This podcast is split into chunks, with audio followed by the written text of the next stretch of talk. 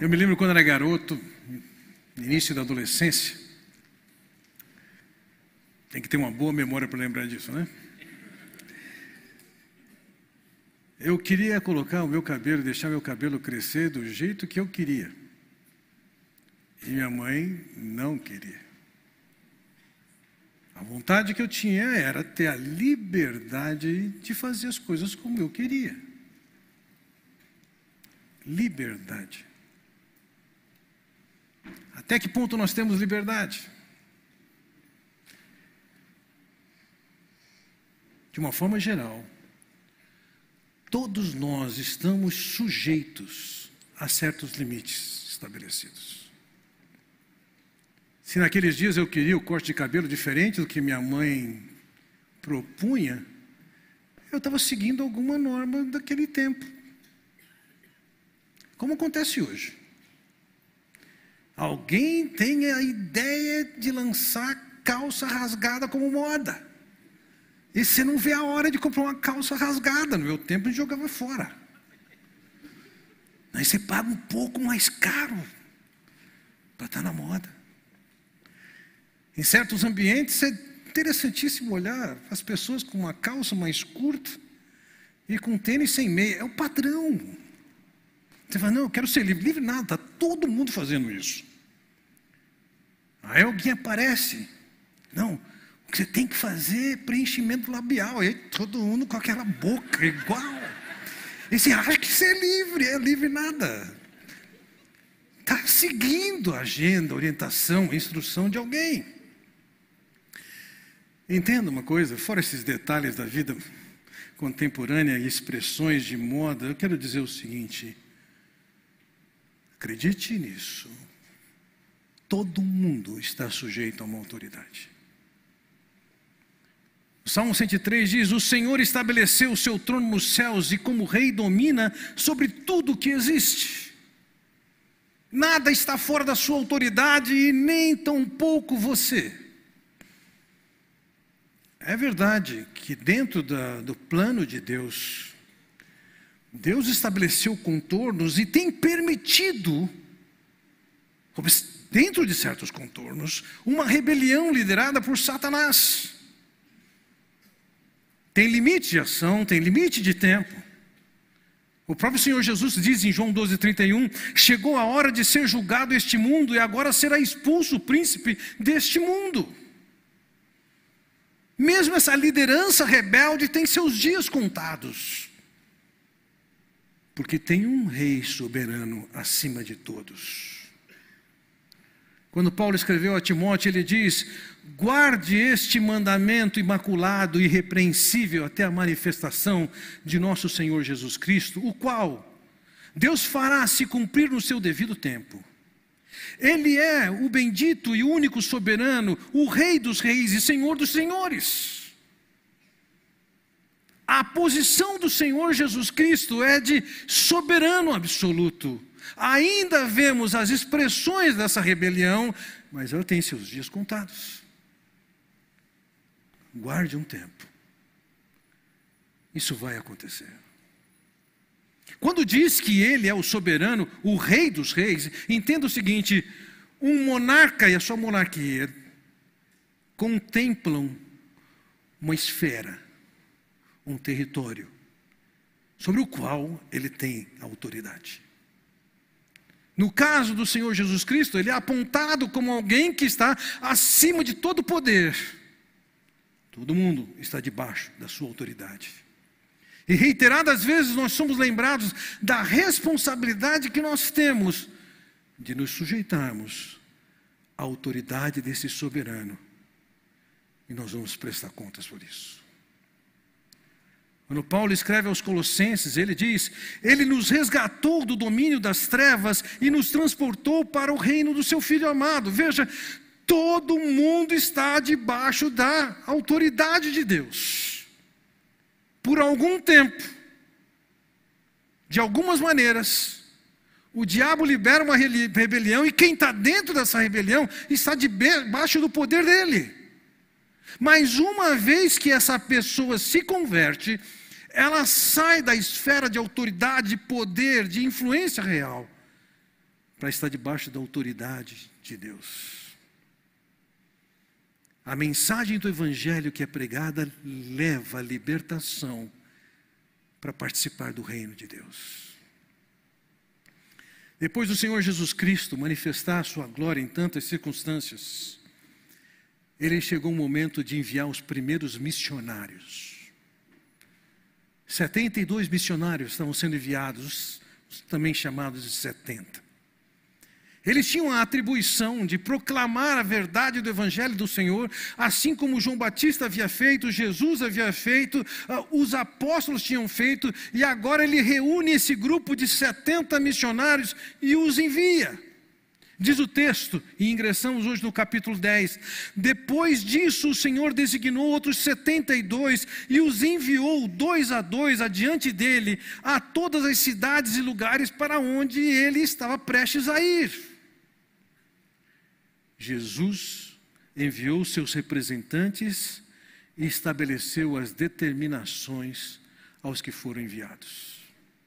Nessa chamada que nós encontramos aqui, as determinações do Senhor Jesus aos que são enviados são as que seguem. Isso vale para quem está no campo missionário, e quero dizer, uma vez que você se converteu, você tem um papel missionário de, através de você, essa mensagem chegar a outras pessoas. Quais são as determinações do Senhor? Ou quais foram as determinações do Senhor para aqueles missionários? O que nos vale disso hoje? Primeira determinação está dentro de instruções básicas e fundamentais. O Senhor diz: E lhes disse a colheita é grande, mas os trabalhadores são poucos. Portanto, peçam ao Senhor da colheita que mande trabalhadores para a sua colheita. Vejam, aqui existe uma realidade de uma colheita. E há necessidade de pessoas que podem ir lá trabalhar. Quero que entendam o seguinte: a colheita aqui, entendo eu, é o julgamento que Deus está por fazer. E agora se espera que pessoas sejam libertas desse julgamento. O Senhor vai julgar alguém? Nos nossos dias a gente não gosta de julgamento, mas dentro das Escrituras e mesmo dos Evangelhos nós vamos encontrar mensagens anunciando o julgamento. Falei esses dias bastante focalizando a bondade e a misericórdia de Deus, mas julgamento está dentro também do programa de Deus. Em João capítulo 5 diz o seguinte: Além disso, o Pai a ninguém julga, mas confiou todo o julgamento ao Filho e deu-lhe autoridade para julgar, porque é o Filho do homem. Ah, o Senhor Jesus que veio com a tarefa de levar misericórdia, ele tem atribuição de juiz, e no seu tempo certo ele haverá de trazer julgamento. Ou quando olhamos em 2 Tessalonicenses, capítulo 1, ele punirá os que não conhecem a Deus e os que não obedecem ao Evangelho do nosso Senhor Jesus. Não é só bondade que se pode aceitar ou não. Existe uma realidade de no horizonte ter julgamento e condenação. O pior não é a pessoa não desfrutar da bondade de Deus agora, o pior é isso ter implicações pela eternidade. Então, diante da realidade de um julgamento por vir, uma justiça sendo feita, o Senhor manifesta no seu programa o desejo de compartilhar com aquelas pessoas e conosco a sua compaixão, a sua misericórdia. Precisa mandar obreiros, precisa se resgatar pessoas. Vejam, Nenhum de nós aqui conhece características do inferno, do juízo de Deus, da condenação. O Senhor conhece muito bem isso. E sabendo disso, Ele comunica a sua compaixão, desejoso de resgatar pessoas. Essas pessoas deveriam ser enviadas por Deus, e de fato, Ele pede que a gente use de recursos que tem, que Deus tem rogue ao Senhor da seara que mande obreiros. Por que, que nós devemos orar por isso? Porque de alguma maneira Deus estabeleceu que esse número de pessoas servindo na proclamação do Evangelho é variável, ele não é fixo. E através das nossas orações, e Deus está dizendo: Eu quero que vocês participem, orem por isso, orem para que o Senhor da Seara mande mais gente. Então há aqui uma orientação do Senhor Jesus que as pessoas estejam orando para que Deus envie mais missionários. Nós somos instruídos a orar por isso.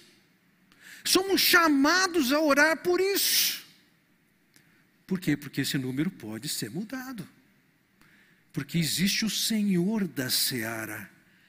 E o Senhor da seara, ele pode fazer com que mais pessoas cheguem através da sua oração. Versículo 3, então, ele diz a eles: Vão, eu os estou enviando como cordeiros entre lobos. Além de eles orarem, eles tinham uma responsabilidade: vocês têm que ir. É hora de pregar, pode ir. Vocês têm um trabalho a ser feito lá. Tem que anunciar aos seus amigos, aos seus parentes, aos seus vizinhos, a quem você desconhece. Você tem a responsabilidade de levar essa mensagem. É a única mensagem que somente a igreja pode levar. Nós podemos ajudar pessoas em carências físicas de hoje. Nós podemos levar, de alguma maneira, um prato de sopa, um auxílio para alguém que está necessitado. Mas o Evangelho, só a igreja, só aqueles que foram salvos têm poder de fazer isso. Vão, eu estou enviando vocês como cordeiros no meio de lobos a tarefa não é tão fácil. Vocês vão correr riscos. A tarefa é dura. Ele podia mostrar para eles e dizer para eles o quê? Eu fui rejeitado quando eu quis entrar na vila samaritana. Eu fui rejeitado quando fui entrar em Gadara. Com vocês não vai ser diferente. Vocês, na condição de proclamadores do Evangelho, passarão por suas dificuldades, sim. Passarão por antagonismo, por perseguição vão. Vejam, a cruz do Senhor Jesus Cristo estava em vias de acontecer, em breve aconteceria, mas aquele povo já está proclamando a mensagem do Senhor.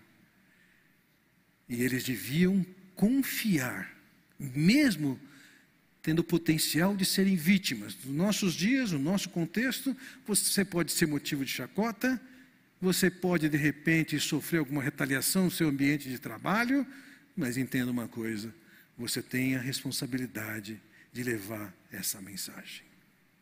Então ele diz no versículo 4: Não levem bolsa, nem saco de viagem, nem sandálias, e não saúdem ninguém pelo caminho.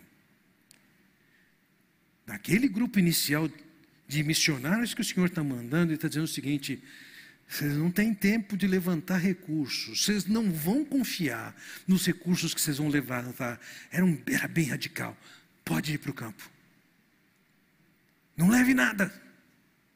O que Deus está dizendo é o seguinte: é uma situação de risco. Vocês não têm o suprimento. Eu vou providenciar essas coisas para vocês. Vocês não podem nem saudar as pessoas no caminho e não entendem isso aqui, que eles não poderiam fazer um cumprimento rápido às pessoas. Aquilo fazia parte da vida deles. A questão é que as saudações em questão aqui envolveriam gastar tempo conversando, como era típico daquela sociedade. E ele está dizendo o seguinte: é urgente a chegada no campo e para pregar. Não parem, não se distraiam, vocês têm um foco, é tarefa de vocês levar essa mensagem eu vou suprir vocês. Vão em frente. Vocês vão correr risco, vão em frente. Dependam das provisões de Deus. Era compartilhar a compaixão, era depender da provisão de Deus, era depender da proteção de Deus. Aqueles missionários iniciais, eles tinham orientações bastante radicais. Mas, além disso, eles tinham uma segunda determinação. Eles tinham que ser fiéis à mensagem que eles tinham que pregar. Diz o versículo 5: Quando entrarem numa casa, digam primeiro: paz a essa casa. Eles iam chegar em algum lugar eles iam comunicar, e as pessoas poderiam aceitá-los ou não aceitá-los. a própria origem daquelas pessoas, eles eram galileus e podem entender isso. Para qualquer pessoa, um galileu era uma pessoa estranha. E agora eles estão chegando para dar uma mensagem, uma mensagem que envolve paz. No versículo 6 diz assim: Se houver ali um homem de paz, a paz de vocês se pousará sobre ele, senão ela voltará para vocês. A mensagem podia ser acolhida por alguém, a mensagem de paz. Ao pregar a mensagem, de paz significava aquelas pessoas, ao crerem na mensagem proposta e apresentada, elas seriam pacificadas com Deus, elas não estariam mais debaixo da ira, do juízo, da condenação de Deus. Era uma mensagem de salvação, era uma mensagem de alívio. As pessoas podiam crer ou não crer, no caso aqui, ele está considerando que elas creiam.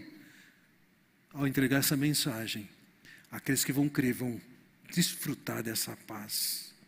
Então ele diz no versículo 7: Fiquem naquela casa e comam e bebam o que lhes derem, pois o trabalhador merece o seu salário. Jesus está dizendo o seguinte: vocês não vão levar recursos no caminho de vocês, por onde vocês passarem, eu vou levantar recursos para vocês.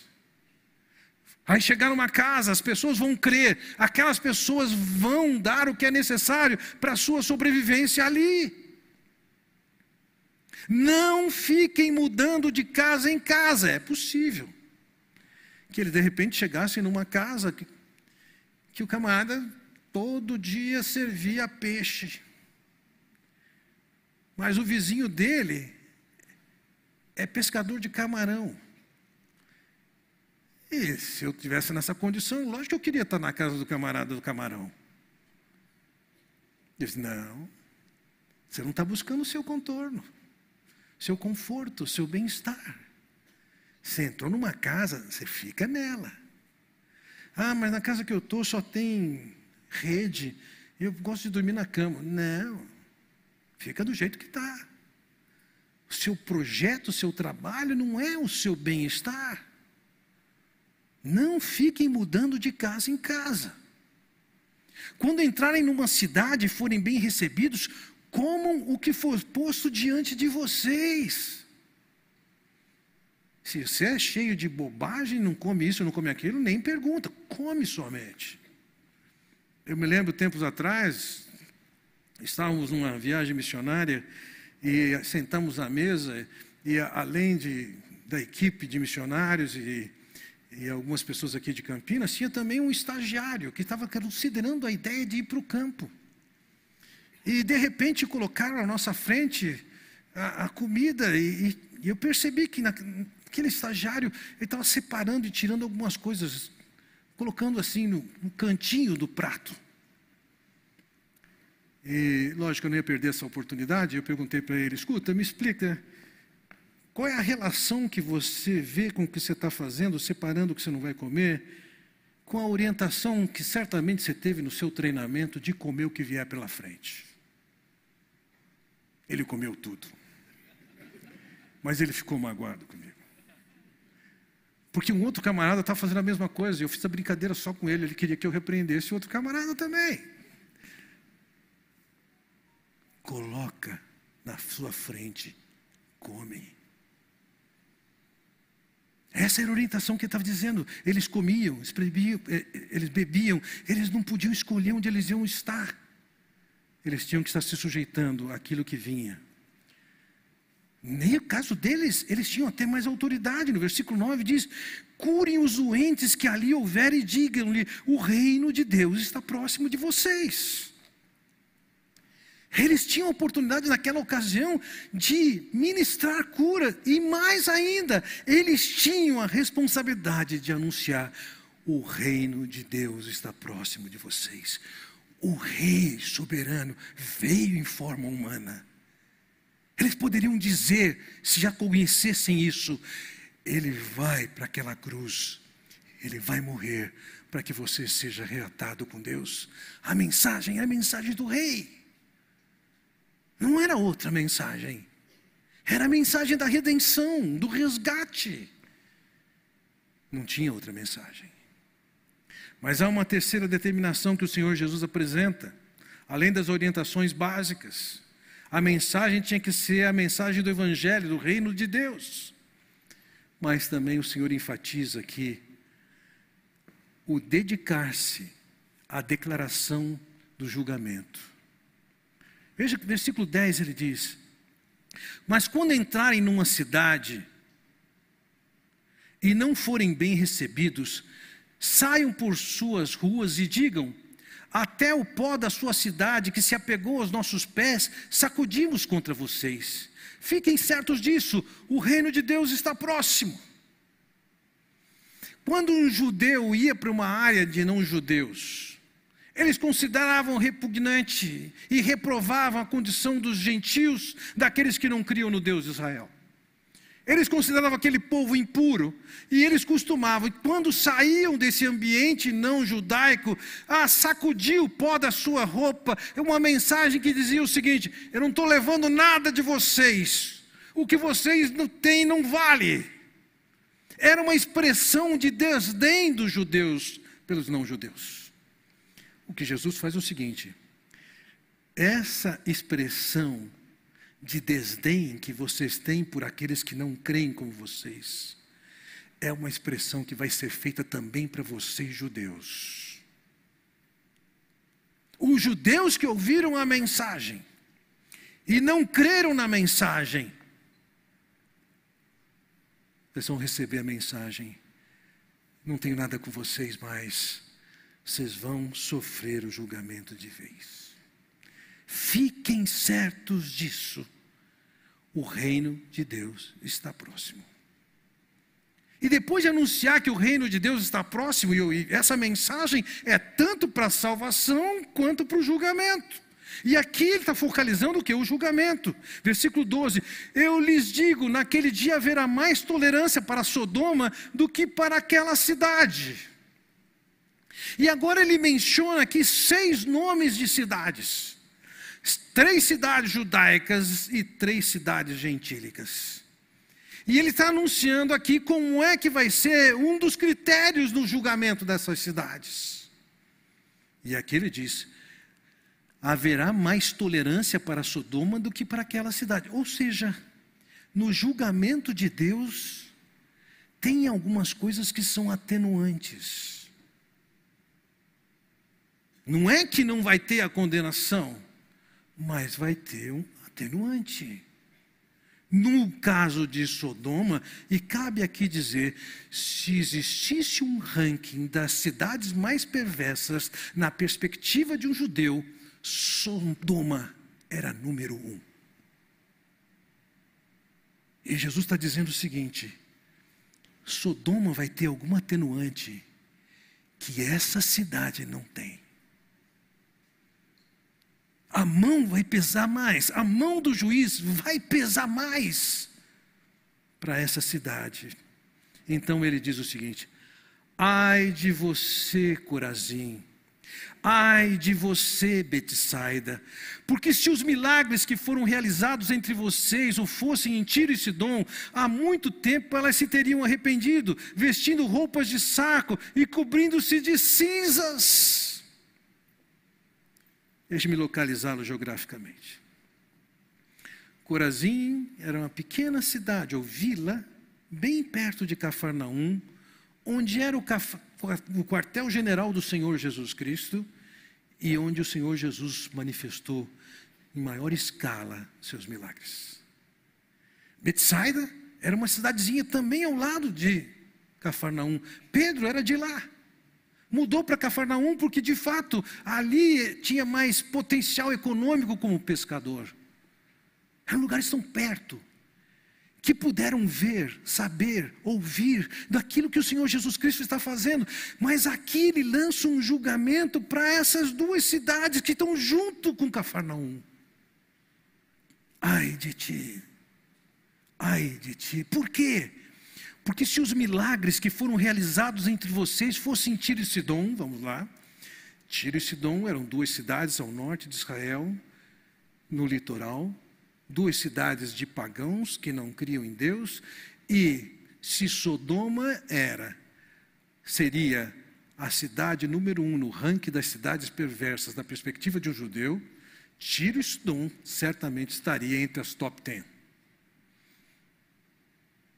E o que está dizendo é o seguinte: cidades perversas como Sodoma, Tiro, Sidom, não vão ter o mesmo peso no juízo que acontece com Corazim, com Betsaida, com Cafarnaum. Por quê? Versículo 14. No juízo haverá menos rigor para Tiro e Sidom do que para vocês. Por quê? Porque Corazim, Betsaida, Cafarnaum tiveram expostos diante de si as palavras, os milagres, o poder e a glória de Jesus. E nesses lugares, Tiro, Sidom, não tiveram a mesma manifestação. E a resposta que se dará para Deus é proporcional à quantidade de exposição da verdade de Deus. Aquelas cidades tiveram oportunidade intensa e rejeitaram. O rigor no julgamento delas será maior. Não significa que isso as salva, não significa que elas estão protegidas disso, mas aquela falsa confiança que aquelas cidades judaicas tinham não ia salvá-las, né? Ele diz no versículo 15: E você, Cafarnaum, será elevado até o céu? Não. Você descerá até o Hades. Jesus está dizendo: vocês vão para o inferno. O juízo vai chegar. E essa falsa religiosidade de vocês vai fazer com que vocês estejam indo para o inferno. Ele não deixou de falar do julgamento. Ele não deixou de falar da condenação. Vocês vão para o inferno. Vocês estão confiando nas suas tradições, no fato de que vocês acham que vocês santos, que vocês são bons, que vocês são suficientes. Eles confiavam na sua autojustiça. Ele está dizendo: ah, ah, ah, ah, ah. não. Para chegar até Deus, é somente baseado na justiça do Senhor Jesus Cristo. O orgulho de vocês não é bom. A religiosidade de vocês não é boa. Isso vai condená-los, vai levá-los ao inferno. Vejam, ao pregar a mensagem do Evangelho, nós vamos encontrar pessoas que poderão acolher, pessoas que ouvirão de largo, pessoas que rejeitarão objetivamente, Pessoas que poderão perseguir quem pregou. Entenda uma coisa: se não houve o confiar em Deus e ouviu a mensagem, o rigor aumenta. Deus sabe como fazer isso, não tenho a menor ideia. Mas o rigor aumenta na medida que tem exposição. Concluindo essa mensagem, meus irmãos, o que que isso tem a ver com você? Tiro, Sidom, Corazim, Betsaida, Sodoma, Cafarnaum, Vejam, o Senhor termina essa palavra dizendo o seguinte: essas questões que podem ser vistas em cidades do passado têm a ver com cada indivíduo. E esse princípio da exposição pesando e moldando a intensidade do julgamento também vale para uma pessoa. No versículo 16 ele diz: aquele que lhes dá ouvidos é alguém. Não é só a reação de uma cidade, de uma instituição. Aquele que lhes dá ouvidos está me dando ouvidos. Aquele que os rejeita está me rejeitando, mas aquele que me rejeita está rejeitando aquele que me enviou. Não é só a cidade, são pessoas. Quando você ouve a mensagem do Evangelho e crê, está sendo colhendo o filho, você está colhendo o pai. A mensagem é pregada, ela é rejeitada, o pregador é rejeitado, o Senhor Jesus está sendo rejeitado, o Pai está sendo rejeitado. Meus irmãos, o Senhor Jesus não poupou e deixou muito claro que existe julgamento. Na condição de povo dele, e agora salvos, como ele diz, nós somos luz do mundo e nós temos a responsabilidade de proclamar essa mensagem, creiam ou não, sejam simpatizantes ou não, persigam ou não, aprovem ou não, não está em questão. Ele está dizendo para aqueles camaradas: a prioridade de vocês é levar essa mensagem, essa mensagem do reino, do evangelho do reino do Senhor Jesus Cristo. Levem essa mensagem. Não se distraiam. Não fiquem conversando no caminho. Vá até lá, anuncie essa mensagem. Não importa as condições que vocês vão ter, a prioridade de vocês é levar essa mensagem. Não é o conforto, não é o bem-estar de vocês, entendam. Nós temos uma série de alegrias que Deus pode nos dar. Davi compartilhou ainda há pouco. Oportunidade de ser generoso com alguém e de Deus ser generoso com ele dez vezes mais. Em recursos humanos ou financeiros que não adentrarão a eternidade. Não vamos levar nossa vida pensando que o bom mesmo é trocar o carro, trocar o apartamento, comprar a roupa rasgada que você tanto sonha. Não. Nós estamos passando por aqui, rapidamente, com a responsabilidade, a tarefa de levar essa mensagem às pessoas que nos cercam. Esse é o nosso foco.